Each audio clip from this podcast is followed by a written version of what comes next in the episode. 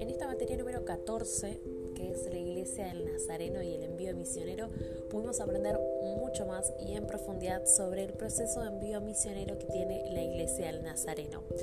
Eh, este estudio se realizó en cuatro semanas, en la cual en la primera semana vimos diferentes temas. Uno de ellos fue las categorías de los misioneros eh, reconocidos por la Iglesia del Nazareno, que son los misioneros patrocinados, que son aquellos que están financiados principalmente por la iglesia local, sirven como máximo cuatro años y no tienen experiencia previa en el ministerio.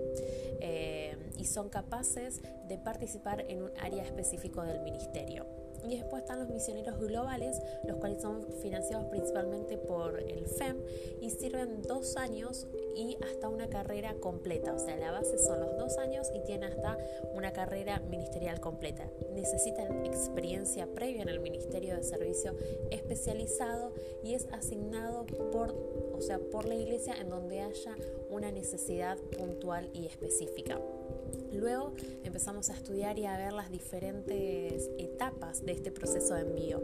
Esta semana vimos las dos primeras, que el primero es el llamado, es Dios quien llama a la persona a través de diferentes actividades generadas por la iglesia, el superintendente o presidente de MNI, que fomenten, nutran e inspiren el llamado misionero en las personas.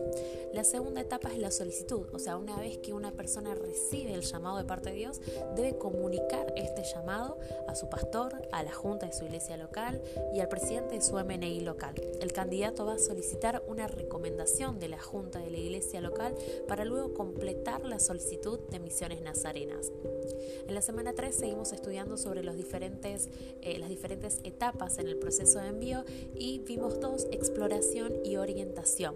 La tercera etapa es exploración en, en donde la iglesia local en conjunto con la MNI local ayuda al candidato a discernir el llamado de Dios, a prepararse en el servicio y desarrollar las destrezas necesarias. En esta área, Misiones Nazarenas provee recursos necesarios.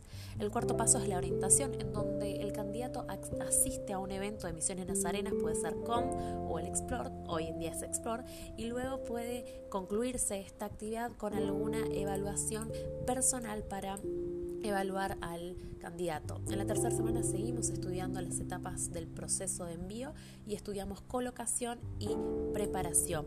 La colocación es donde Misiones Nazarenas informa al candidato, al pastor, al presidente de MNI local, al presidente de MNI distrital y al superintendente la colocación que va a tener dicho candidato.